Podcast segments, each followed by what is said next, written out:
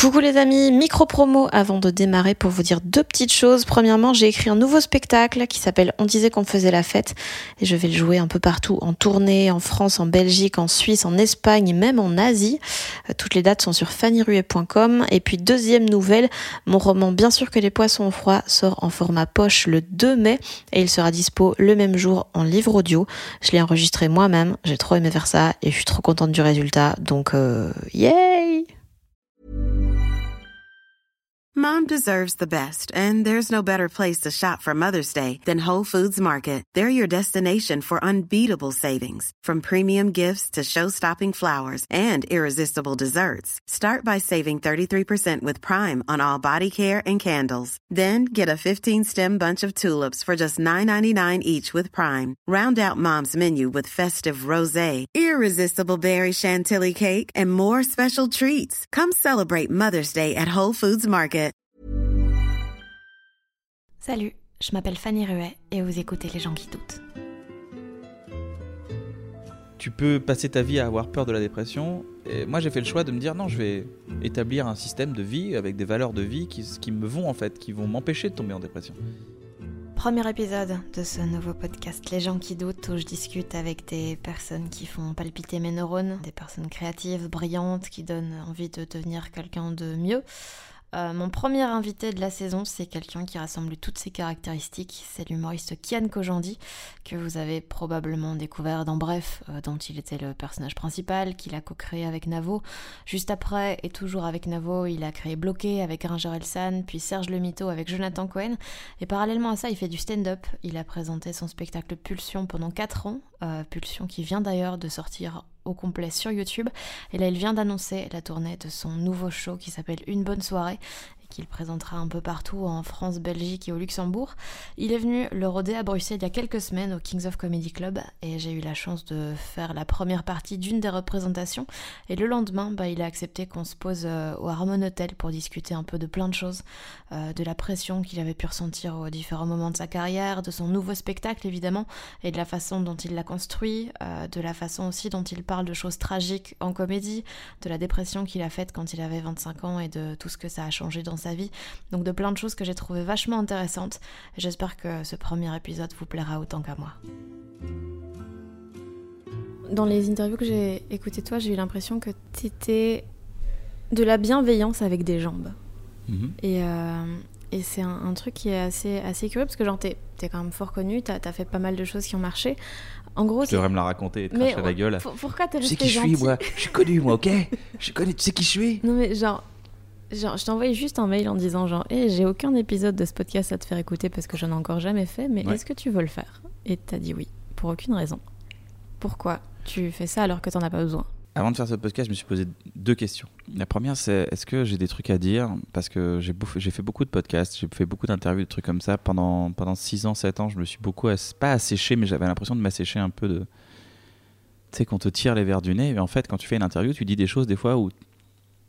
Le simple fait de poser les mots, ça te fait créer l'idée. Donc je me suis dit, bon, fais-le, comme ça, ça va te stimuler à créer des idées, peut-être, ça va t'amener dans des endroits où tu n'auras pas l'habitude. Puis t'avais l'impression, j'avais l'impression que tu voulais faire un truc un peu nouveau, et puis un peu dans la veine de ce qu'on aime bien, comme euh, les, les podcasts comme Nouvelle École, comme Mm. le Café Holo 7, où ça parle d'humour et ça parle d'un peu plus, peut-être des fois de profondeur. Donc je me dis, bon, bah pourquoi pas tenter, on va, on va revoir un peu ce qu'on va, ce qu'on va dire. Puis bah, c'est pas parce que t'es. euh, J'ai été un jeune artiste, et j'aurais énormément aimé qu'on me fasse confiance. Euh, faut jamais oublier que les plus grands albums, les, plus- les albums les plus légendaires de la musique et tout ont été composés par des mecs de 17, 18 ans, 19 ans, 20 ans, ou des jeunes artistes, des gens qui n'avaient jamais rien fait avant, Mm. qui on a donné une confiance. une- Il y a un nectar, il y a un truc, il y a un pétrole, là, tu vois, un truc qui est resté longtemps sous les couches quand tu es un jeune artiste. Et euh, c'est pour ça que les, les premiers albums sont des œuvres majeures. Genre, tu fais genre, what the fuck? Il y a un truc, quoi. Il faut toujours faire confiance aux jeunes talents. Faut, faut pas sous-estimer les gens qui n'ont qui n'ont pas forcément fait beaucoup de choses ou des choses très prestigieuses, peu importe. C'est Sacha Guitry qui disait, euh, alors qu'il était à la fin de sa vie, un matin il se réveille, il a un rendez-vous avec un jeune auteur, et euh, et il y a son majordome qui le voit se préparer, de mettre de beaux habits, de beaux vêtements dans son bel hôtel art- particulier. Et le majordome lui dit Mais euh, monsieur Guitry, pourquoi vous vous habillez aussi bien? Ce n'est qu'un jeune auteur. Il dit bah, Car vous savez, monsieur, qu'aujourd'hui j'ai rendez-vous avec le futur. Et je trouvais ça très beau. Il y a une richesse chez les gens et ça se trouve, euh, je vais sortir grandi de cette interview. Ah. Et comme tu sais que je, non, mais je cherche à m'améliorer, c'est vrai, Mhm. parce que je suis pas parfaite du tout. euh, J'ai pas, j'ai compris des trucs, j'ai compris pas mal de trucs, mais j'ai encore beaucoup de trucs à comprendre. Peut-être que je vais comprendre des trucs sur cette interview. Est-ce que tu es devenue la personne que tu aurais voulu être quand tu étais gosse? Bah, je suis beaucoup mieux que ça. Parce que j'ai des chevaliers zodiaques et je suis comique. C'est-à-dire que j'ai eu les chevaliers zodiaques que je voulais comme dans mon enfance. Je les ai eus, voilà. Tous? Je les ai eus tous. Une référence à mon spectacle, mais j'ai. J'avais les jouets de mon enfance et je fais le, exactement ce que je faisais dans mon enfance, c'est-à-dire raconter des histoires. Bon, j'étais plus mythomane quand j'étais gamin, mais euh, là, ça y est, je les raconte. Je raconte la vérité. T'as eu quoi comme genre d'enfance? Parce que dans ton spectacle, tu dis une phrase, c'est si j'avais aimé mon enfance, j'aurais pas été comique. Ouais. J'ai eu une enfance heureuse quand même. hein. J'ai pas eu une. euh, J'ai eu une enfance heureuse. Mes parents ont bien fait leur taf et tout. Il n'y a pas de souci. Je n'en veux à personne de quoi que ce soit. Mais je pense que c'est ma perception des choses qui fait qu'elles n'étaient pas en adéquation avec ce qu'on m'offrait forcément. Parce que je pense que j'étais un gamin assez lunaire, assez. euh, J'étais hyper euh, passif quand j'étais gamin. J'étais vraiment genre, ah bon, c'est comme ça la vie, ok, ok, on y va, on avance. Et j'étais très passif, du coup j'ai subi beaucoup, euh, sans rien dire, et j'ai développé une sorte de, de, de, de biceps, de muscles incroyables, de hum, refoulement. De ne jamais ressentir la peine sur l'instant, mais de la ressentir genre dix ans plus tard, vraiment. Je pense que c'est pour ça que j'ai fait une dépression à 25 ans. C'est ce genre de truc qui fait que tu cumules, tu cumules. C'est comme si tu avais un grand bureau et qu'il était rempli de dossiers de 1989, 93, 97. Et là, on est en 2003 et à un moment donné, tu dis, bah, faut trier mon ami parce que le dossier, là, il est en train, le, le bureau est en train de se péter la gueule. Donc j'ai commencé à gérer mes dossiers. Mais ouais, je pense que j'ai- j'ai eu une. J'étais tellement lunaire que j'avais une capacité de refoulement de ouf. Si tu pouvais me dire faire du mal, sur le coup, ça m'aurait jamais fait du mal, mais j'aurais gardé cette information en moi. T'as été en colère? En colère quand j'étais gamin? Non, justement plus tard, du fait d'avoir refoulé Ah ouais, tout bah ça. ouais, J'étais super arrogant. J'ai eu une phase d'arrogance terrible. À un moment donné, je me suis trompé même. Je pensais que exister, c'était. euh, Tu sais, c'est comme dans les films américains extrêmement scriptés où quand euh, le héros il est très timide, il se laisse marcher sur les pieds, puis un jour il dit je vais changer et il commence à devenir un vrai connard. Mhm. Et tout le monde dit bah non, tu fais le mauvais choix, c'est pas ça en fait, c'est pas de timide à vrai connard. Donc j'étais un peu ce gars arrogant, euh, tu vois, un peu qui, qui, qui, euh, qui surenchérissait, qui aimait euh, aller euh, provoquer. euh. Puis après je me suis rendu compte que ça faisait du mal aux gens, donc je me suis trompé. Et je me suis même excusé auprès des gens à qui j'ai fait du mal. Et, et après je suis redevenu en middle, c'est-à-dire euh, timide, euh, mais des fois j'aime bien être là, j'aime bien rigoler, puis après je reviens dans ma caverne, et puis je repars, et je reviens, et je repars. Donc il y a ce truc-là. Et dans le film, à la fin, normalement, il a compris qu'en fait, il s'agit, il fallait qu'il accepte qu'il soit timide, mais qu'il ne fallait pas qu'il passe à côté des choses à cause de sa timidité, etc., etc., etc. Dans la structure d'un film, je trouve que ça marche bien. Et comment tu te rends compte que tu fais fausse route? Bah, tu sens que les gens te tournent le dos quand même. Ça, c'est un, ça, c'est un, c'est un bon service qu'ils peuvent te rendre.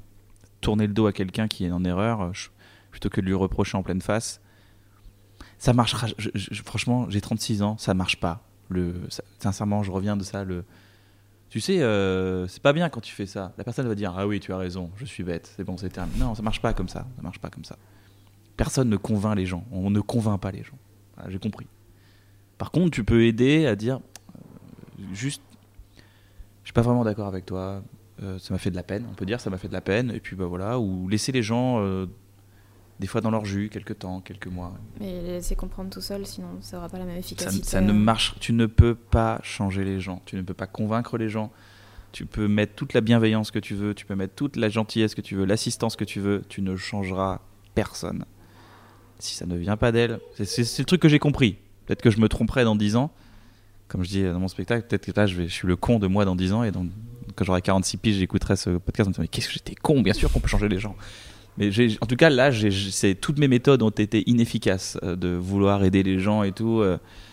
tu peux aider les gens en, t'écartant parfois de leur chemin et que le manque qu'ils ont à ne plus te voir et, euh, la sensation d'avoir perdu quelque chose, se dire Ah, pourquoi?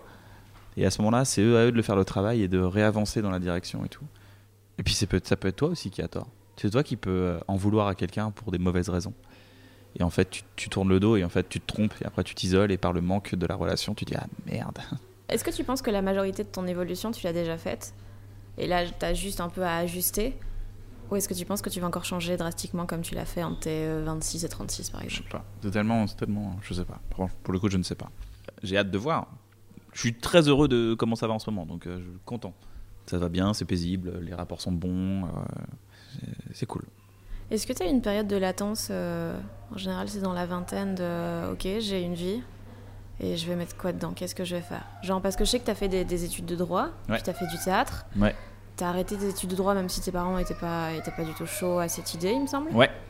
Comment tu as su que, que c'était ça que tu devais faire Et est-ce que est-ce que tu avais l'impression d'être à 100% en accord avec toi-même, avec ce choix-là? Ah oui. J'ai fait un choix dans ma vie, c'est celui de venir à Paris et de faire du théâtre. Je m'en rappelle très bien. J'étais sur le banc du théâtre. Je venais de voir des scènes de théâtre, euh, je rigolais et tout. Puis à un moment donné, j'ai regardé le banc et j'ai fait ça toute ma vie. Ça, toute ma life, je suis prêt à vivre ça tous les jours. Peu importe le sacrifice qu'il faudra faire, je veux vivre ça. C'est la seule fois de ma vie où j'ai eu cette euh, juxtaposition de qui je suis, ce que je veux faire, où je suis, ce que je veux être. Tout est, les planètes se sont alignées à ce moment-là dans mon, dans mon cœur, dans ma tête, et je savais ce que je voulais faire. T'avais quel âge? 23 ans, 22 ans. Et dans, quand j'étais euh, en études de droit, bah, j'étais comme dans la chanson d'Aurel et de Gringe, j'étais dans la place pour être. C'est-à-dire que je faisais des trucs qui forcément allaient me servir un jour, mais je ne le savais pas, et qui ont construit qui j'étais. Et pourquoi t'as fait du droit à la base? Je sais pas. Ma mère voulait que je fasse du droit, j'ai dit ok. Je me suis laissé balloter en fait. Je faisais du commerce avec mon père parce qu'il disait que c'était cool, donc je faisais du commerce avec lui. hein. Je vendais des tapis, puis je faisais du droit, puis voilà. Je suis dans la vie active déjà depuis que j'ai 15 ans. Je travaille déjà depuis que j'ai 15 ans. Euh, après, c'est dans la famille, donc je suis pas salarié, j'aurai pas des points de retraite, je t'avoue, euh, à ce niveau-là. mais, euh, mais ouais, je travaille, je sais ce que c'est que de. Enfin, j'ai baigné là-dedans d'ailleurs. J'ai baigné dans le. Oh, ça marche pas, oh là là. Ce mois-ci, ça marche pas, le commerce et tout. L'angoisse totale. Pourquoi le stand-up? Tu faisais théâtre? T'as fait stand-up? 2003, 2005, 2006, euh, Cours Simon. 2006, 2007, première scène de stand-up. 2011, bref. Et euh, bloqué en 2014, 15. Serge Le Mito en 2016, 17. Euh, voilà, puis euh, premier spectacle, L'abondance de ma vie en, 2000 en 2007. Mis en scène par Christine euh, où je parle de, ma vie, mais surtout de, films américains, de comparaison à dans des films et tout. C'est un spectacle, une première version cool, mais qui est pas. qui est drôle d'ailleurs. C'est là que j'ai rencontré Navo qui m'a dit Putain, c'est cool, ça doit être cool d'écrire avec toi. Donc c'était pas inutile en fait de faire ce spectacle. Même si moi je prenais pas beaucoup de plaisir à le jouer parce que j'étais très stressé, j'avais énormément le trac. Pendant 5 ans, 6 ans, j'ai eu le trac. Mais terrible, vraiment des tracs euh, handicapants quoi. De quoi t'avais peur? J'avais peur d'avoir une angoisse sur scène. Ok. C'est nul, hein? Ouais. Bah ouais. Bah ouais, mais c'était le cas. Un jour, j'ai eu une angoisse sur scène devant 39 personnes. J'ai fait croire que j'avais une sciatique. Donc je suis resté assis comme ça, j'étais crispé de, d'angoisse et j'ai fait mon spectacle assis. et ça a marché. Hein. Mais j'ai menti, c'est pas bien. Et, euh, et c'est quand que ton rapport à la scène a changé? Là, il y a quelques temps, là, juste, euh, j'ai fait Pulsion donc en 2014, 15, 16, 17. Pulsion, ça a été euh, le retour sur scène avec la notoriété. ça, ça a été compliqué. hein. C'était pas facile, ça, parce que les gens, ils ont une. Tu rentres, les gens ils crient, tu y a une attente et tout, donc ça peut être chambé. Tout le monde, tous les humoristes veulent être là. Moi, je me rappelle très bien quand j'avais, quand je faisais des, petites scènes, des petits cabarets, je me disais putain, ça va être trop cool. T'arrives sur scène, les gens ils crient, tu vas kiffer quoi. Ouais, c'est bien. Ça, c'est bien quand ton matos, il est sûr, quand tes blagues, elles sont sûres et certaines. Quand tes blagues, elles sont en création, oh là là là là, la pression de ouf. Gros track, euh, même Pulsion, ça a été. En plus, Pulsion, c'était un texte euh, Normalement, il va être sur YouTube, donc euh, je sais pas si. Quand ce podcast sera diffusé, j'espère que ce sera sur YouTube. C'est un spectacle qui est hyper. euh, hyper euh, viscéral, euh, hyper. je parle de sujets assez noirs, durs, et, on en rigole beaucoup, hein, mais c'est juste. j'avais peur de pleurer sur scène, j'avais peur d'avoir une angoisse sur scène et tout, et à la fin de Pulsion, j'ai commencé à débloquer un truc dans ma vie, à me dire vas-y, on s'en fout, de toute façon, on voit. Et puis toute l'année, là, j'ai j'ai pas arrêté le stand-up. Dès que j'ai fini Pulsion, euh, dix jours après, j'étais sur scène avec des nouveaux textes. Parce que le stand-up, ça s'oublie, c'est le, seul art. Si tu l'arrêtes, bah, ça s'oublie. C'est pas comme le vélo du tout, vraiment. En 3-4 mois, t'as tout perdu, quoi. Faut vu que t'as déjà su en faire, ça revient vite, mais ça, doit, il y a une phase où ça revient, quoi, où t'as le track et tout. Tous mes potes stand-uppers, on a ça en commun. Si on arrête la scène, c'est horrible. On a le track derrière, mais un track, mais handicapant quoi la bouche sèche le- euh, les, tremblotes euh, le euh, pardon oui que quoi euh, la peur d'être jugé enfin c'est n'importe quoi Donc j'ai pas arrêté pendant un an, j'ai cherché, euh, je suis allé dans, dans, mes, euh, dans mes limites de allez, on s'en fout, on prépare pas, on avance, on regarde, on va voir l'instant, qu'est-ce qui se passe sur l'instant? Et j'ai trouvé une fleur incroyable, euh, l'instant quoi. C'est-à-dire que maintenant, mon spectacle, je fais plus d'italienne. Avant, avant, je faisais d'italienne, je dis bon, il y a ça, ça, ça, ça, ça. Italienne, ça veut dire que je, je, répétais tout le texte avant de monter sur scène. Ça me saoulait, ça me saoulait, ça me saoulait. C'est un bon indicateur. hein. Quand ça te saoule, il faut pas le faire généralement. Parce que quand c'est contraignant, ça va pas le faire. En fait, maintenant, je monte sur scène et j'ai déjà tellement travaillé. Je me dis, ok, t'as déjà tellement travaillé avant que. T'inquiète pas, c'est pas grave, on n'est pas au mot près, on n'est pas à l'effet près, on n'est pas dans le perfection, on est dans le moment. Et hier, c'est ce qui s'est passé sur scène, c'était des beaux moments, quoi. Et c'est ce qu'il faut retenir, c'est juste des beaux moments. Ça peut être un bel épitaphe, ça, juste des beaux moments. Que Ou un, album, ou un mots. album, ou un album, juste des beaux moments, avec vous. Patrick Bruel. Euh, là, j'ai un milliard de questions sur tous les sujets que, que tu viens euh, d'aborder. Mais je t'écoute. Comment justement tu gardes la... Genre Pulsion, tu l'as joué pendant 4 ans. Comment Ouais. tu gardes la même passion et la, la même... euh, C'est comme en musique, comment est-ce que tu chantes des chansons d'amour concernant quelqu'un avec qui t'es peut-être plus? Com- Comment t'arrives à garder tout actuel? Bah, ce qui est bien avec la comédie, c'est que tu, euh, à force de répéter les choses, tu t'en détaches, t'en as marre, puis tu y reviens, puis tu retrouves le goût du truc. Il y a beaucoup de sketchs d'impulsion, de textes. À un moment donné, je les détestais, puis à un moment donné, je les adorais, c'était mes préférés. Puis après, je les détestais aussi, puis ça, revenait. C'est cyclique en fait. C'est- pas constant, c'est pas genre j'ai fait le même texte. Puis le, le spectacle vivant t'amène un truc totalement différent à chaque fois. Et des fois, tu trouves une blague, une blague que tu disais depuis trois ans, et à un moment donné, tu la trouves, et il y a un applause à la fin de ta blague. Tu fais Oh, je suis passé à côté de trois ans d'applause. Oh non. Et il y a toujours une manière différente de dire le texte, de s'en détacher, de trouver des blagues. C'est mouvant, quoi. C'est pas, c'est pas fixe. C'est pour ça qu'on peut le faire. C'est c'est pour ça que je pense que Patrick Borel, justement, il peut chanter. Je te le dis quand même, 25 ans après. tu, tu parles de, tu parles de deuil dans ce spectacle, qui est Ouais. un sujet euh, assez sombre. Lequel euh, Pulsion? Pulsion, ouais. Ouais. C'est un sujet, moi, qui m'intéresse énormément et dont j'aimerais parler en comédie parce que je trouve que c'est un. Les, les spectacles que j'ai préférés dans ma vie, c'est genre du Anna Gatsby, du Patton Oswalt, du Daniel Sloss, des gens qui m'ont fait chialer autant qu'ils m'ont fait rire dans un spectacle. Ouais. Et, euh, et Pulsion m'avait fait un peu cet effet-là. Je l'avais vu au Kings aussi il y a, il y a quelques années. Ah ouais, t'avais vu les premières versions Ouais. Les les seules fois où j'ai essayé d'en parler euh, dans des sketchs, j'avais l'impression que c'était jamais assez juste. Comment t'arrives à parler d'un sujet qui est triste, mais d'essayer d'en faire quelque chose de drôle? Parce que genre ça part d'une base tragique et dans lesquelles il est tellement difficile de trouver des choses amusantes. Comment t'arrives à rester juste Je pense que c'est difficile euh, dans la tête, c'est difficile dans la société dans laquelle on est, mais c'est pas difficile. Il y a des sociétés euh, dans lesquelles tu évolues où la mort, euh, on en discute avec beaucoup plus d'émotions positives et d'émotions de rire, des choses comme ça. C'est notre société qui dit que quand on est mort, on doit s'habiller en noir, on doit se communier, se remémorer. À l'enterrement de mon père, on- mon père était marrant, donc on a dû faire un enterrement marrant. C'est pas qu'on a dû, c'est qu'on avait envie de le faire surtout. On buvait du champagne, on disait des blagues. Moi, je disais des blagues sur scène. On, on s'est tous marrés, quoi. On racontait des bons moments avec, avec mon père et tout.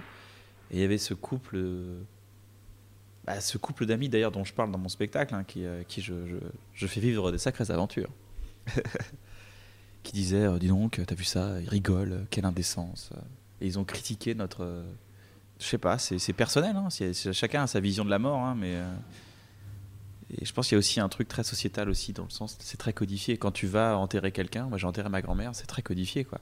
Le gars, il arrive, il est habillé en noir. Il y a plein de civilisations, euh, quand tu regardes bien, et quand ils, font la fête pendant trois jours quand quelqu'un meurt, ils rigolent, ils font plein de trucs. Je sais pas, c'est une question de- de- de- d'appréhension. Après, comment je fais un sketch marrant Euh, bah, Je te dis, c'est la forme de. C'est encore mon cerveau qui, euh, qui refoule et après qui recrache. Et quand je recrache, généralement, c'est que j'ai bien digéré l'information et que je suis prêt à en parler. Et puis après, bah, trouver des blagues, c'est toujours un peu plus Mhm. facile de trouver des blagues. Et t'as jamais eu peur, moi c'est un truc qui me terrorise, de, en parlant de certains souvenirs et tout, de les, de les romancer Ah pour bah le ouais. sketch et de, Ah, de, les, de les modifier dans ta tête. ah oui, oui. Ah bah oui. Mais ça, c'est pas que pour la mort ou quoi que ce soit. non, non, c'est pour tout. Bah oui, c'est tout. Mais la mort c'est encore plus, c'est encore plus chiant parce que tu peux pas en refaire. Ouais. Bah euh, oui, mais c'est il n'y a pas besoin d'être un mec qui fait des sketchs pour faire ça. hein. Beaucoup de gens racontent une vérité qui n'est plus la vérité et modifient leurs souvenirs au fur et à mesure des âges. Je pense que beaucoup de gens racontent une anecdote qui n'était pas vraiment comme ça, puis à chaque fois ils trouvent un rire, un nouveau truc, une nouveau truc, ils peaufinent, puis à la fin, il y a une girafe, des lions, et, euh, alors que c'était dans un salon. Et t'as ja- t'as jamais eu peur de ça? De modifier euh? Modifier le passé? Non, ça, à moins que tu saches. Bah, c'est mais, euh, modifier le passé. bah, si t'es en adéquation. En fait, il y a un truc que Freud dit, c'est que tu peux pas toucher d'angoisse. Quand un truc te, te paralyse, tu peux pas y toucher. Tu peux pas la modifier. Par contre, tu peux te déplacer par rapport à ça. Et je pense que modifier quelques détails du passé ou en, agrandir quelques-uns, peut-être que c'est une solution justement pour euh, vivre avec le présent. T'es pas là pour vivre dans le passé, t'es là pour vivre dans le présent. T'es pas là. Tu vois, si tu éternellement t'es dans un passé noir ou dur, et que t'arrives justement à aménager ce passé, à, à le rendre plus acceptable, pourquoi s'en priver quoi? Après, je suis pas spécialiste des traumas. Hein. Faut pas non plus écouter euh, tout ce que je dis comme euh, genre il a raison, c'est vrai ça. C'est vrai, il faut aménager son passé pour vivre son présent. Mais non, mais il faut vivre en adéquation avec son présent et son passé. C'est ça qui, euh, c'est ça qui fait du bien, quoi. En tout cas, mon spectacle, quand je l'ai écrit, euh, ça me faisait vachement de bien de le raconter, de rire et puis de rassembler les gens autour de la mort. Tout le monde a perdu un proche et c'est un truc inéluctable. Tout le monde respire et tout le monde a perdu un proche. Ou tout le monde va perdre un proche ou tout le monde perdra un proche. Et continuera de vivre quand même. Et ben voilà. Et ça m'a fait du bien quand je faisais pulsion de recevoir des messages de gens qui me disent ça m'a fait du bien que tu l'aies fait. Ben c'est ça, ça donne de la force et ça donne envie de jouer. Et un texte, même si tu joues depuis 3-4 ans, bah, ça fait du bien de continuer à le jouer. T'étais t'étais vachement fier de Pulsion. Il paraît que t'as fait un final de fou en plus. euh, Ah, il paraît, ouais. Il paraît, je sais pas. J'ai entendu euh, dans le podcast de Louis Dubourg, un café au 7, que tu, que tu disais qu'au moment où tu faisais la dernière de Pulsion, à la fin, les applaudissements, standing ovation et tout, tu t'es dit Putain, jamais j'arriverai à faire aussi bien. C'est vrai. C'est vrai, que je me suis dit ça.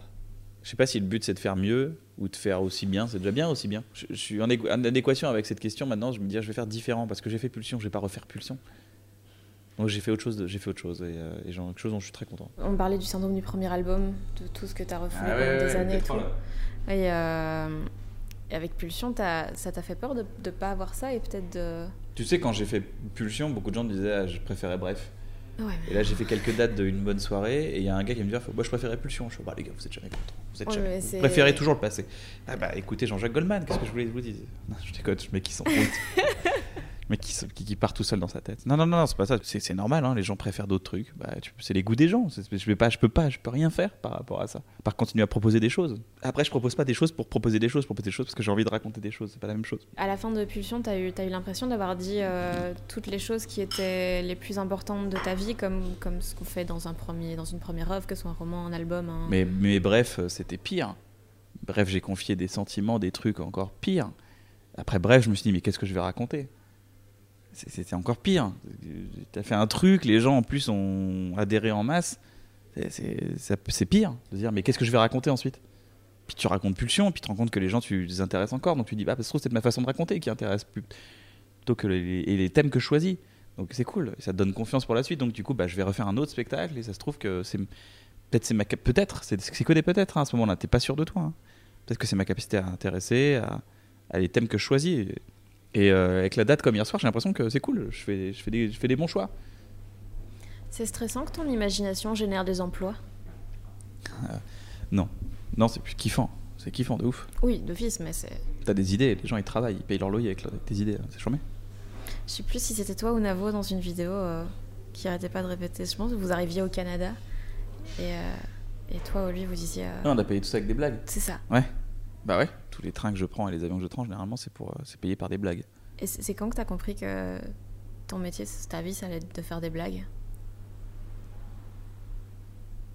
Je pense qu'on se l'est autorisé avec Navo euh, en 2008-2009. euh, on s'était autorisé à dire viens, on écrit des trucs.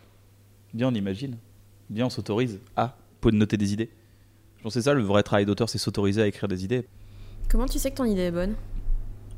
Je sais pas, je À l'essaye. part ton avomètre. J'ai un avomètre, ouais, j'ai un avomètre, j'ai un avo qui me dit ouais, c'est pas mal ça. Mais après, il faut essayer. Hein. Plusieurs fois, même tous les deux, on a tort. hein. On monte sur scène, je fais le truc, 3-4 fois, on fait bon, ça c'est nul, hein, ça marche pas. Il fait ouais, t'as raison, on jette, pas grave, allez, hop. Puis on avance quoi. C'est comme ça qu'on fait.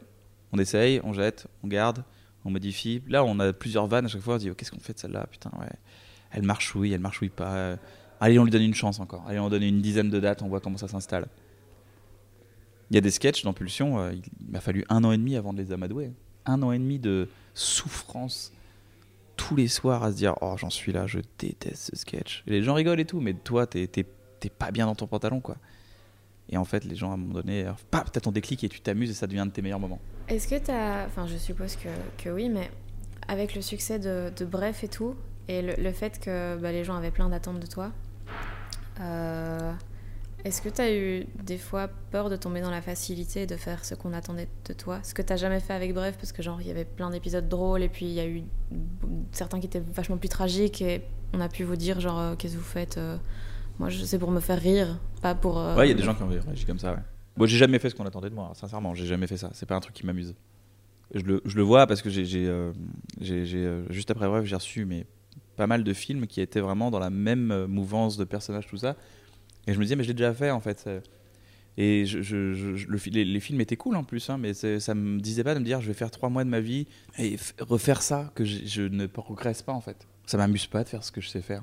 J'ai l'impression de, stagner et c'est un truc qui est dans ma tête, c'est dans la chimie de mon cerveau. Ben, le bonheur s'arrête quand je fais ça. Les, les molécules du bonheur, elles sont pas sécrétées quand je fais un truc que je sais faire.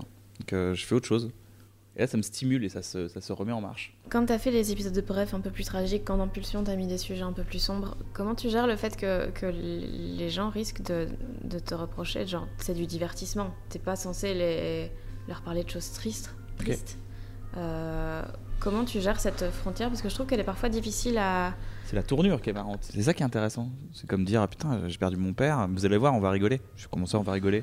Ça, c'est un truc euh, que j'ai compris en tant qu'auteur, c'est que le spectateur adore être un enquêteur. Un enquêteur sur la fin de ta blague. Ah oui, il va certainement dire ça. Et hop, tu le surprends. Il fait ah, il m'a eu. Ou un enquêteur sur la suite d'une histoire. Attends, qu'est-ce qui va se passer? Et que Croire que le spectateur est toujours euh, dans le, le- le- ouais, est- est hyper actif, un spectateur. Et là, il a, il fait attends, lui, c'est lui qui attends, non, mais attends, lui, il se pose des questions. Et ton, ton métier d'auteur, c'est de devancer ce que le spectateur va penser. Et c'est hyper excitant. C'est un magicien. Fait de la magie avec l'esprit des gens, c'est charmé. Donc c'est ça qui est kiffant. C'est pas euh, le divertissement. Il est aussi dans l'enquête que tu donnes au spectateur. C'est le, sens de l'enquête que tu lui donnes. Aussi bien dans euh, la chute d'une blague que la chute d'une histoire. Il est là le truc. Où est-ce qu'il va en venir Qu'est-ce qu'il veut dire Pourquoi il me raconte ça? Ah, il est revenu là. Pourquoi? Mais attends, ah, tu vois, c'est de le bouleverser. C'est ça qui est excitant. C'est pas euh, drôle ou pas. hein. C'est ça qui est bien quand tu fais des choses, c'est de surprendre. Et ce qu'on attend de moi, c'est que je sois drôle quand je sors de bref. Si je fais un truc où je dis, vous allez voir, ça va pas être drôle, mais on va rigoler, quoi. comment ça? Je trouve ça, déjà, c'est une manière de surprendre sur l'étiquette que t'as. Risqué, risqué, je t'avoue, c'est risqué. À chaque fois, je me dis, mais qu'est-ce que je fous là? Putain, mais pourquoi t'as pas fait un énième saison? Bref, t'es con. En tant que spectateur, t'aimes quoi dans, dans l'humour? Enfin, genre aussi ce- cet effet de, de surprise, de... Ouais, l'idée, j'aime les bonnes idées. C'est ça que j'aime. C'est quoi le dernier show qui t'a qui t'a un peu foutu une gifle? Ah, j'ai beaucoup aimé euh, les 30 minutes de euh, Neil Brennan euh, sur. euh, Ah, Sur Netflix. Je les avais vus à Québec, à Montréal. Je les avais vus en vrai. Et je les ai vus sur Netflix. Et j'adore ce gars. Je trouve qu'il a une, une intelligence. On a besoin d'intelligence. Franchement, je, je suis en recherche d'intelligence en ce moment. J'aime les gens intelligents. J'aime les gens qui ont des, des visions. De, des- je, je- je pense qu'on a besoin d'intelligence. Et ça fait du bien d'écouter des gens intelligents qui disent des choses intelligentes. Des humoristes ou pas, hein, des économistes, des philosophes, mais on a besoin d'intelligence. Ça fait du bien. Moi, j'ai besoin d'intelligence en ce moment. J'ai besoin de gens qui me disent voilà, on va faire ça. Et des gens malins, tu vois, des gens qui disent oh là là, c'est malin.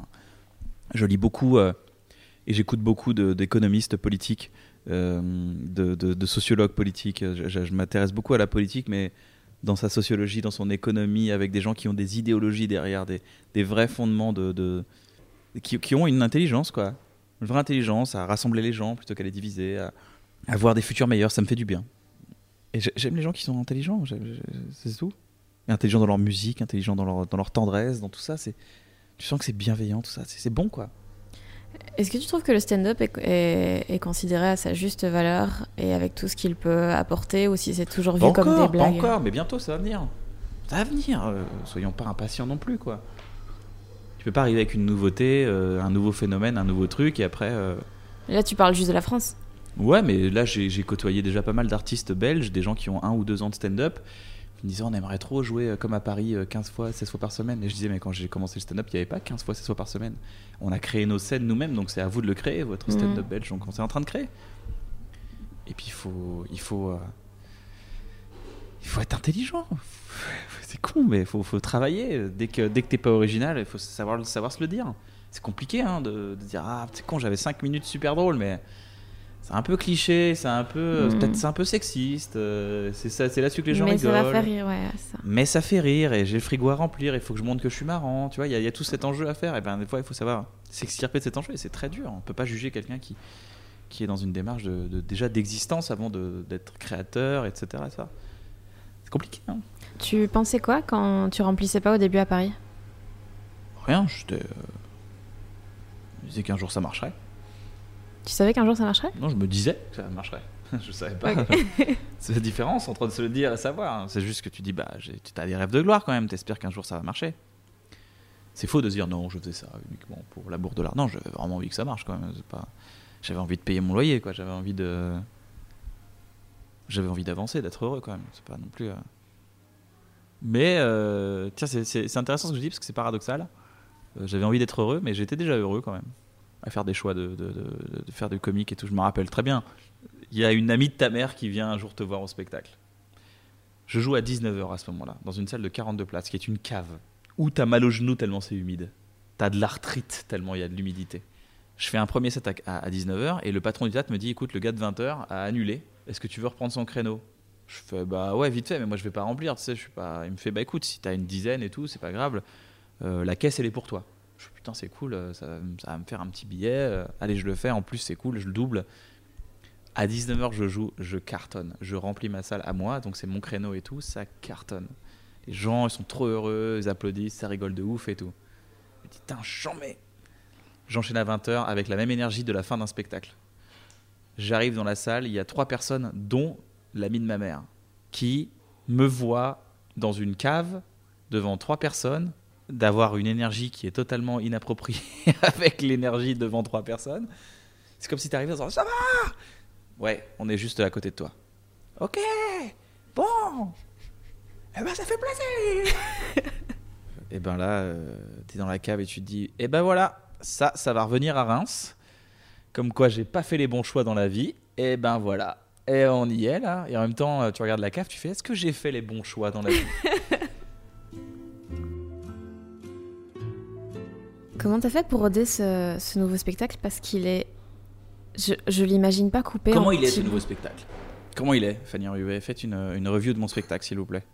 Comme ça, je, ne vais pas que en parler, il y en a deux poids, deux mesures. Et du coup, euh, si on a des points de vue négatifs, ce sera très enrichissant. Je vous écoute. Euh, J'ai trouvé très bien construit parce que genre c'est des temporalités qui sont qui, qui sont qui sont toujours différentes, des souvenirs imbriqués dans des d'autres souvenirs et pourtant on arrive toujours à savoir exactement où on en est. Donc il est très très bien construit, il y a énormément de callbacks, donc c'est très drôle, c'est très bien fait. Mais du coup, comment est-ce que tu peux roder ça euh, en faisant des 10, 15 Mais vous avez aimé minutes? Oui, j'ai eu du mal à mettre dedans au début. Ouais. Pourquoi? Parce que c'était. J'ai eu du mal à me mettre dedans en pensant que c'était du stand-up, mais pas. en- Enfin, genre, j'ai passé un bon moment parce que tu racontais une histoire, donc je me disais pas genre, ah, je me fais chier et tout. Mais j'avais du mal à voir ça comme du stand-up parce qu'il n'y avait, pas- avait pas de vanne en fait, c'était des histoires. Et oui, il y avait des façons comiques de le raconter, mais voilà, des fois c'est. Donc tu es une sorte de euh, gardien du, stand, du temple du stand-up en C'est disant ça. ce n'est pas du stand-up. Mais non, mais tu- enfin, Mais il n'y a pas marqué spectacle de stand-up dans, dans- sur l'affiche. Mais il n'y a pas d'affiche encore. C'est vrai qu'il n'y a pas d'affiche. mais sur n'importe quelle affiche, Pulsion n'a pas marqué spectacle de stand-up, c'est ça que je comprends. Non, non, non, mais en effet, mais moi j'étais dans l'optique euh, vraiment. stand- Enfin, genre, on a un peu l'habitude de voir des trucs van, van, van, hein, machin, Ah, même si c'est Tu des étais dans histoires. une habitude du coup. Absolument. Ah ok, donc j'ai... Tu as cassé mes habitudes, J'ai Ken, cassé que ton j'en dis. Bah, c'est plutôt un beau compliment alors. Mais euh, oui, j'ai pas dit que c'était une mauvaise chose. Mais non, justement, parce que tu me dis, je m'attendais à, et j'avais Ah pas, ouais. pas ce, que je- à ce à quoi je m'attendais. C'est ça. Tant mieux, Bah oui. Je préfère. Bah, c'est un beau compliment du coup. Mais j'ai jamais dit que c'était pas un compliment. Ah, parce que tu me disais que tu avais du mal à rentrer dedans parce que justement, tu avais... Mais dans, dans l'optique stand-up, pas dans l'optique histoire en fait. Ah oui, oui, ah, mais ça, oui. Alors ça, tu sais, faut se méfier de ça. Je vais te dire pourquoi. Je croise beaucoup d'artistes euh, sur les plateaux parisiens de stand-up, des gens extrêmement bons, hein, des gens extrêmement talentueux, bien plus marrants que moi, tout ce que tu veux. Je les vois souffrir dans leur exigence de rire. Je les vois souffrir. À aucun moment donné, ils se posent et ils prennent le rire qu'ils sont en train de générer. Ils sont que dans le nanana nanana pas rire nanana nanana rire j'espère que ça va rire nanana rire ah ouf ça a rigolé nanana rire si à un moment donné ils font un temps de 2 secondes de silence, ils ont l'impression que c'est 20 secondes. Il n'y a jamais de temps, il n'y a jamais d'air. Et euh, je connais beaucoup d'artistes qui souffrent de ça. Et quand j'arrivais, je me rappelle sur les plateaux en me disant ah, Je vais prendre 10 secondes de silence et je vais jouer une situation pendant 10 secondes. 20 secondes, tiens, pendant une minute, je vais la tirer, je vais voir où est-ce que ça va. Chaque fois, c'est genre Mais t'es un ouf Tu peux pas faire ça, non, non, tu peux pas T'as pas le comme si j'avais des clés euh, du temple du stand-up que j'étais en train de ruiner, de non, tu peux pas faire ça.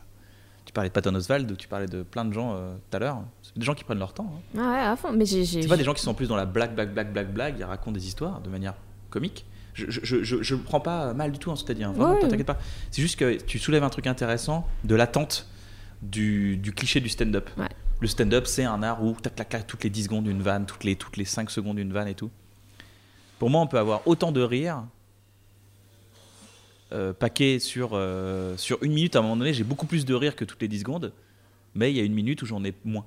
ouais. Et en fait, euh, d'accord, la moyenne. Tu prends le temps d'installer un truc. Et... Bah ouais t'engranges de l'attention et puis quand tu la relâches, c'est, mille fois plus jouissif que. Faut faire attention à ça, même en tant que tu es une jeune artiste. Et tu es une jeune artiste. Vite dit. Non, es une jeune artiste. T'es une jeune artiste. Tu fais du stand-up, t'es une jeune artiste. Ouais. Depuis, tu fais du stand-up depuis combien de temps? Euh, Septembre. Ah ouais, donc t'es une vraie jeune artiste, quoi. T'es une toute jeune artiste. Ouais. Et eh ben, et eh ben, euh, enlève-toi ce carcan de il faut, de on s'attend à. Et c'est ce que tu fais en fait quand hier t'as fait la première partie. T'étais pas dans un cliché de euh, il faut être tac, tac, il faut, il faut, attends, attends, il faut, il faut. On s'en fout, fais. Propose ce que tu as à proposer. Sois toi-même, fais des trucs. Mais je pense qu'il faut toujours. Là, en, Belgique, euh, par exemple, le niveau est vraiment pas ouf parce que c'est tout des trucs hyper clichés, parce qu'il faut toujours un temps d'adaptation. Genre, Bien sûr. Les, voilà, les gens découvrent les stand-up, c'est nouveau, donc tu essaies d'être efficace, et seulement après, tu te dis, bah, de toute façon, il y, en a déjà plein qui le font. Donc, je peux me permettre de faire un truc différent. Parce Exactement. Bah, c'est bien, c'est normal. C'est la, la suite logique des choses.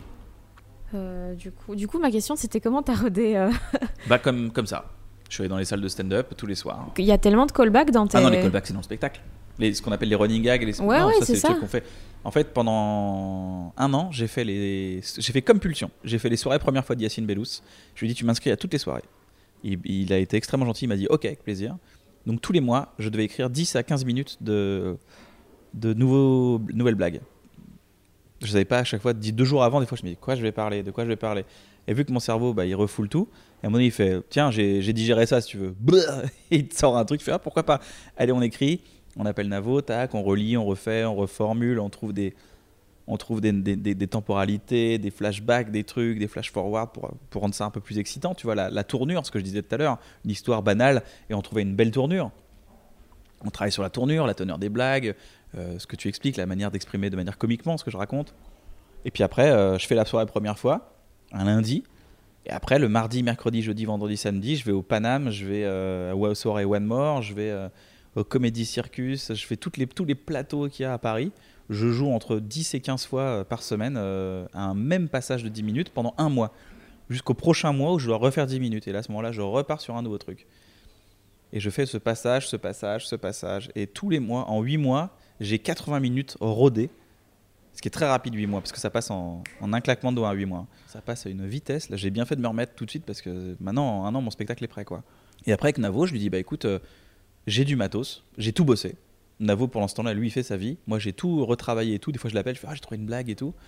Mais c'est vraiment mon travail pendant 10 mois, c'est de travailler, faire monter la mayonnaise, quoi même moi, d'apprendre à dire les choses, les textes et tout. Puis à un moment donné, je m'arrête. Je dis à Navo, c'est bon, le matos, c'est sûr. Tout est vérifié, tout est drôle, c'est bon, c'est bon. Et ça passe par des phases où je bide. Hein. Des phases où je suis moins bon que certains jeunes artistes qui arrivent. C'est compliqué, hein. c'est pas une phase euh, bonne pour l'ego. Hein. C'est une phase qui est dure. Hein. C'est qu'est-ce que je fais là? Là, tu te le poses. Là. Et après, on part une semaine dans, une, dans un endroit avec Navo, isolé de, de, tout rendez-vous, de tout coup de téléphone, de tout conjoint, conjointe. Euh, on est tout, euh, on est tranquille, on est une semaine ensemble pour à un moment donné assembler tout ça. Et on reste une semaine ensemble. Pourquoi? Pas parce qu'on va travailler une semaine, mais parce qu'à un moment donné, dans la semaine, il y aura des heures où ça va faire OK, c'est maintenant, on y va. Et il y a une alchimie qui se passe et il faut être là pour l'alchimie. Donc on se met à dispo pour l'alchimie, on est là, on, joue à des jeux vidéo, on discute, on est sur Internet, on, vraiment on, on, fait rien, des fois on discute, vraiment pour rien, on va marcher. Là, ce qui a évolué, c'est qu'avant, on faisait ça dans ma, chambre de, de, de, 8 mètres carrés euh, à, Montmartre. Euh, maintenant, on fait ça en Corse, donc c'est plutôt cool. Je t'avoue, Ouais. c'est le kiff de, Ouais. de- de dire, Hey, on va Merci en Corse. Pulsion. Hein Merci Bah Pulsion. ouais, non, mais maintenant on va en Corse, euh, donc c'est cool, tu vois. Donc en Corse, on marche dans le maquis corse, c'est super, on regarde, c'est magnifique. On regarde la mer pendant des heures, et puis après on revient, et puis, et puis, euh, et puis c'est pas ce qui inspire le plus, hein, c'est juste euh, à un moment donné, il y a un moment, il est en train de jouer à Diablo sur sa Switch, et je lui fais Ah, c'est maintenant, vas-y, viens, on le fait. Et Plam, on assemble. Et pendant une semaine, on a dû travailler en tout euh, une dizaine d'heures, et on a tout assemblé. Et après, à un moment donné, on a fait Stop, c'est bon, c'est assemblé. Maintenant, on prend une ou deux heures pour créer des running gags et on dit bah ça c'est un code. Quand je dis euh, pour expliquer aux gens ce que c'est qu'un running gag, c'est-à-dire c'est un code que j'explique euh, genre euh, c'est une sorte de mèche en fait, une mèche de dynamite que tu allumes, il y a un mini pétard, ça fait pas, donc les gens rigolent, ils font ah c'est drôle. Et la mèche elle continue en fait à faire tout le spectacle et genre 40 minutes après, ça fait nanana et tu refais la blague, ça fait pas et elle a un autre sens et les gens font oh tu, utilises un- un- une blague que tu as déjà utilisée mais dans un autre contexte et c'est encore plus drôle. Du coup, et ça fait une grosse dynamite et ça fait un gros rire généralement. Généralement, ça crée un applause même. Ça fait pas. Et en fait, on arrive à créer des codes identifiés en se disant bah, quand je fais ce personnage, il est marrant, mais il va dire ça. Parce que ça, ça a deux sens. Ça a un sens ici, mais ça a un sens aussi dans une autre situation. Et la même phrase n'aura pas de sens. Et du coup, ça va surprendre les gens. Et donc, on s'amuse à créer des, des tissus, en fait, des, des liens entre le, dans le même spectacle. Donc, dans les plateaux, quand je fais 5-10 minutes, je ne fais qu'un texte qui n'a pas de running gag. Et quand je fais le spectacle, là, on est clairement dans un spectacle avec des running gags. Ok, j'imaginais tellement pas que vous le constru- construisiez comme ça. Ah bon? T'imaginais quoi? J'imaginais que les, les running gags faisaient un peu partie intégrante euh, du, du truc parce qu'ils sont tellement. Ils font tellement sens Ah. que je me disais, mais ce serait, ce serait bizarre qu'ils soient pas là, tu vois. Et, euh, et donc j'im- j'imaginais que le, le- le spectacle avait été construit plus dans sa globalité, tellement il est cohérent, tellement c'est une grande histoire. euh. Non. Ok. Ce qui est notre, notre travail qu'on a eu, c'est le rendre justement cohérent. Parce que mine de rien, les histoires ont un lien fort. Et ce lien fort, c'est moi. Et qu'est-ce que je veux raconter? Et à un moment donné, on trouve aussi, à force de raconter. euh, tu sais, c'est comme je dis, bah écoute, je suis heureux. Là, j'ai juste dit, je suis heureux. Et on pourrait s'arrêter là, mais on pourrait savoir pourquoi je suis heureux? Est-ce que c'est bien d'être heureux? Est-ce que tu as toujours voulu être heureux? Et en fait, ça soulève plein de questions auxquelles je me dis, merde, faut que je réponde à ça maintenant. Bah, pourquoi je suis heureux? Bah, parce que ça, ça, ça, ça, ça. Et en fait, tu commences à ouvrir des portes de narration. Et en fait, à ce moment-là, tu commences à découvrir et de, de comprendre les choses en te, en te lançant dans, dans l'explication. Je crois que c'est Jacques Lacan qui disait qu'il avait jamais trouvé autant de bonnes idées que dans les séminaires où il devait parler alors qu'il savait pas ce qu'il allait dire. Mais il était tellement devant des gens éminents, des éminences de ouf, euh, des, matières grises, de, enfin des, des éminences grises, ça se dit, c'est éminences grises? J'en ai aucune idée. Des gens très intelligents. Et, euh, et, et il se dit putain, je suis devant des gens très intelligents, faut pas que je dise des conneries. Et il disait des trucs super intéressants qu'il avait jamais dit avant du coup. Et toi, qu'est-ce qui te stimule à ce niveau- niveau-là? Faut que je me lance. Moi, c'est la recherche de la vérité, c'est la recherche du. euh, la- la- le, le- le- le- soigner soigner mes, euh, mes traumas, mais soigner des points qui, qui, qui, qui sont pas digérés, qui ont été refoulés dans mon esprit, mais qui n'ont pas été digérés. Aller mieux, quoi. Ça, c'est un, bon, c'est un bon délire, c'est un bon débat, c'est un bon défi. C'est- Ouais, c'est pas mal une bonne idée. Hmm. tu fais partie de ces gens qui ont l'air d'avoir une vie tellement saine, Ah, tant psychologiquement que genre tu fais du sport et tu. Et c'est c'est un, c'est un truc que t'as. un réflexe que t'as pris depuis que t'as eu une dépression? Ouais. Ah ouais, non, mais je sais la chance que c'est que d'être heureux ou d'avoir euh, de, de pas ressentir des molécules de malheur que. Ah non, non, non, je veux plus retourner là-dedans, moi. Non, non, non. C'est même, c'est même une sorte de, de cure. C'est même une fuite. Il y a une phrase d'Aurel qui est drôle, c'est quand il dit j'ai peur de l'échec, il dit euh, j'ai peur de la dépression, de l'avenir et de ses déceptions. Euh, et un truc qui est intéressant, c'est qu'il dit j'ai peur de la dépression.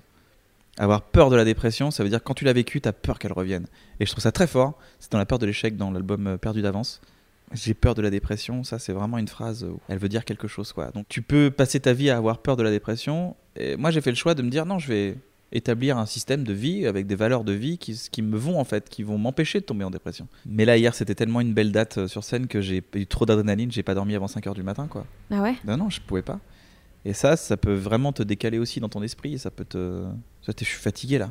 Je suis méga fatigué depuis tout à l'heure. Je sais qu'à 15h, je vais faire une sieste parce que sinon, je vais me décaler. À dimanche, je vais me réveiller à 16h, etc., etc. Puis après, mon cerveau, il va. Moi, ce qui me maintient, c'est de me lever le matin, c'est de faire des trucs, travailler, faire des projets. Et si, si je fais pas ça, j'ai une philosophie dans ma vie c'est cours, joue, écris. Si je cours pas en- pendant trois jours, si j'ai pas, si j'ai pas couru, si j'ai pas joué ou si j'ai pas écrit un truc, je, me déprécie ouais, peut-être que je commence à regarder les autres, je commence à, me dire, ouais, mais sa vie, à, me comparer, à faire des trucs qui sont, tu sais, où t'as mal au ventre. Mais des micro-mots de ventre, hein, pas des, oh, j'ai mal au ventre, des, Oh, je me sens pas. Pourquoi moi Et tu arrives à ne pas avoir ça quand tu, quand tu fais ton cours euh, écrit euh Quand, ah, quand je, je, fais au moins un cours, joue, écrit. Cours, ça veut dire active-toi, sors, sors, va marcher, fais une balade, promène ton chien. Déjà, ça, c'est faire un truc. Tu vois, c'est cours, ça veut dire. Cours, c'est pas va courir. C'est plus dans être actif que. Active-toi. Ne, reste pas comme une pierre dans ton salon ou dans chez toi, ou parce que voilà, t'as. as euh, trouve un rendez-vous, fais un truc, cours, fais un truc. D'accord? Joue, euh, trouve une adrénaline de, de ça, t'aimes bien jouer, ça te fait du bien. Écris, c'est pas écrire, c'est essayer d'avoir des idées ou des envies d'idées ou de dire j'espère que dans 8 mois je vais faire ce projet. C'est ça. C'est de garder un truc de. C'est la stimulation quoi. C'est une stimulation. Et par contre, quand je suis en vacances, je n'ai pas besoin. J'ai appris aujourd'hui, à 36 ans, d'être parti en vacances. Avant, j'étais genre, non, il faut que je fasse des trucs en vacances. Tu sais, c'est le syndrome des gars qui prennent deux bouquins qui partent en vacances, qui disent, non, parce qu'on sait jamais, hein, il faut faire des trucs. Puis ils ouvrent jamais le bouquin parce qu'ils se rendent compte que finalement, tout va bien. Tu sais, les gens qui chargent à fond les, euh, ordinateurs de films, se disent, oh, on va peut-être faire des films, et puis au final, tu n'en regardes même pas un. La peur, de, la peur du vide, quoi. Et ben là, en vacances, il n'y a plus de soucis. Mais quand je suis pas en vacances, je dois maintenir un, stade de stimulation pour que mon esprit euh, soit content. C'est un truc que j'ai compris. Et si je cours, joue, écris, bah nickel, tout va bien. Et ça tombe bien parce que c'est trois trucs que j'adore faire. Après, je suis, vraiment un privilégié. Hein. J'ai pas de taf euh, où il faut que j'aille à 9h et je repars à 18h. Attention, euh, j'ai un discours de mec très privilégié par rapport à ça, par rapport à mon agenda. J'en ai totalement conscience. Mais dans ça, euh, il faut quand même garder une certaine éthique, quoi. C'est quand que tu t'es rendu compte que tu avais peur du vide? Parce que c'est pas le genre de choses qu'on remarque toujours facilement, en fait. Ah ouais? Ouais, des fois c'est assez. Ah, moi ça m'angoissait trop de partir en vacances. Je me suis dit, il y a un problème, donc j'ai commencé à réfléchir là-dessus. Je me suis dit, c'est bizarre. C'est marrant de remplir des valises de. Je l'avais fait dans Bref d'ailleurs, cette blague de on sait jamais. T'as ça aussi Peur partir quand tu pars en vacances avec. Euh, euh, maintenant, ça va beaucoup mieux. Mais, t'es d'accord que partir en vacances Moi, j'ai fait ma dépression. Je suis parti en vacances le jour où j'ai fait ma dépression. J'ai fait un burn-out trois jours après mon départ en vacances. Alors, je t'explique le problème. Le problème, c'est que j'avais tellement travaillé, je travaillais tellement, je manquais de sommeil depuis des mois, des années. Trois ans de manque de sommeil. Le bureau était plein à craquer. Alors là, depuis l'enfance. Hein. J'avais jamais fait de psychothérapie, de quoi que ce soit derrière. J'avais jamais remis en cause quoi que ce soit. J'avais. Euh, tout était plein à craquer. Je me rappelle très bien, j'arrive, euh, c'est sur le chemin, on partait en voiture au Maroc avec mon ex de l'époque qui a été d'une gentillesse. Et à ce moment-là, plus rien n'avait de goût. Le sucre, n'était, le sucre est devenu amer. Le café agressif, le soleil brûlant. La vision des choses euh, me faisait mal, la lumière me faisait mal. J'avais mal au ventre. La seule position, c'était la position fétale sur un canapé qui m'allait. Et le cerveau qui part, mais en toupie. Genre pourquoi, pourquoi, pourquoi, pourquoi, pourquoi, pourquoi? Comment ça se fait? Comment ça se fait? Ça sera toujours comme ça, ça sera toujours comme ça. Pourquoi, pourquoi, pourquoi, pourquoi? Ça sera toujours comme ça. Pourquoi, pourquoi, pourquoi, pourquoi? Ah, De toute mal. Après, après, quand tu repars en vacances, je peux dire, tu as un peu l'appréhension. Genre, est-ce que ça va bien se passer ou pas? C'est là que tu as, compris tes systématismes Ça veut dire quoi? De, remarquer la façon cyclique dont on fonctionne et de fois, des fois les mécanismes euh, euh, décisionnels. Par exemple, le fait qu'on fait tout le temps la même chose sans parfois s'en rendre compte parce que c'est dans des situations assez, euh, ah, oui, oui. différentes. Ah oui, le, clic, le, le, le, cycle Ouais. Chacun l'appelle d'une façon. ouais, ouais, bah ouais, ouais. Et c'était quoi, toi, tes, tes systématismes? Ah, c'est un peu profond pour moi, je t'avoue. Euh, je pense pas que je saurais répondre à cette question. Ok. Tu, tu penses que tu auras assez avec ta vie pour faire tout ce que tu as envie de faire? Ou est-ce que des fois tu te dis putain, j'ai pas assez de temps là? Ça, c'était une de mes angoisses premières quand je commençais.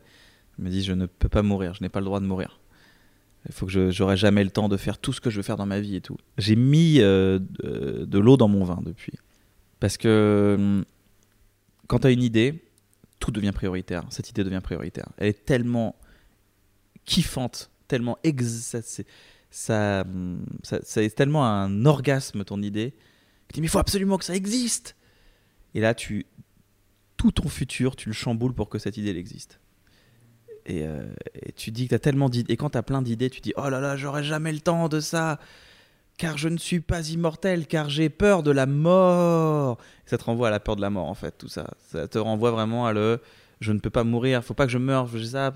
En fait, les idées sont le reflet de la peur de la mort. J'ai l'impression que, d'ailleurs, elles sont générées par la peur de la mort et que, bizarrement, tous les comiques ont peur de la mort et, euh, racontent ça, tu vois, et ont plein d'idées. Que tous les auteurs, généralement, les artistes, en général, ont peur de la mort, mais un peu plus que la moyenne, et du coup, ils, font en sorte de créer d'autres trucs. Donc, euh, c'est pour moi, en tout cas, c'était. Euh, je sais pas si je peux me permettre de dire les artistes d'ailleurs, c'est un peu, euh, c'est un peu péteux, mais, mais pour moi, c'était la peur de la mort. Et en fait, de me dire, de me rendre compte que bah, maintenant, ça fait 15 ans que j'ai des idées, que j'écris et que je réalise des choses. Et de me rendre compte qu'un projet que tu as envie de faire n'est pas forcément celui que tu vas réaliser. Plusieurs fois, j'ai dit, ah, je vais faire ça. C'est sûr, je vais le faire. Et encore, il y a 2-3 ans, hein, c'est pas encore là, je vais faire ça. Et au final, tu fais autre chose et c'est mieux. Et que l'autre, il a besoin encore d'être digéré. Donc, euh, je sais pas si j'aurai le temps de tout faire dans ma vie, mais euh, je trouve que j'ai déjà pas mal fait. Et je suis assez satisfait de ça déjà. De content de me dire, bah, j'ai un petit mur en briques de, de, de, de de ce que j'ai fait, d'avoir abouti déjà. Et j'espère que euh, si je peux vivre encore 15 ans pour continuer à faire ça, c'est cool. Et puis si je peux vivre encore 30 ans derrière, ça serait hyper cool aussi. Là, en ce moment, c'est le spectacle. Voilà. Et j'ai plein d'autres projets, mais j'ai appris maintenant aussi à, à, devenir chef de projet et à travailler avec d'autres artistes. Et je travaille avec plein de jeunes artistes, des jeunes auteurs, des trucs comme ça, et je leur confie des, euh, des projets d'écriture. Je les drive un peu, tu vois, à, ma manière, tu vois, et j'essaie de dire, bah voilà, ce serait cool qu'on aille dans cette direction, qu'on aboutisse à ça, à telle date. Je suis chef de projet maintenant, et j'injecte de la créativité. Et je, je, travaille beaucoup avec des jeunes artistes pour justement. Euh, parce qu'ils t'injectent énormément de nouvelles idées dans le monde, tu vois, dans la tête. Donc, euh, plutôt que de paniquer, de me dire j'en fais pas assez, je dire bah, je vais partager euh, mes idées et travailler avec des gars et des femmes et des peu importe. Ok, cool. Ben merci. Merci à toi. Vous pouvez retrouver Kian sur Twitter, Facebook et Instagram. Je mets tous les liens dans la description de ce podcast. Euh, j'y mets aussi toutes les références qu'on a pu faire à des humoristes, à des artistes, à des œuvres. Tous les noms euh, sont listés. Kian sera bientôt en tournée un peu partout en France, en Belgique et au Luxembourg pour présenter son nouveau spectacle Une bonne soirée. Toutes les dates sont sur unebonnesoirée.fr et en attendant, bah, vous pouvez toujours voir euh, Pulsion au complet sur YouTube. Et puis bah, j'espère que l'épisode vous a plu. Si c'est le cas, n'hésitez pas à vous abonner sur votre application de podcast en tapant tout simplement les gens qui doutent. Et si vous voulez être tenu au courant des prochains podcasts ou des autres podcasts que je fais, vous pouvez me suivre aussi sur Twitter, Instagram, Facebook euh, en tapant Fanny Ruet. Bisous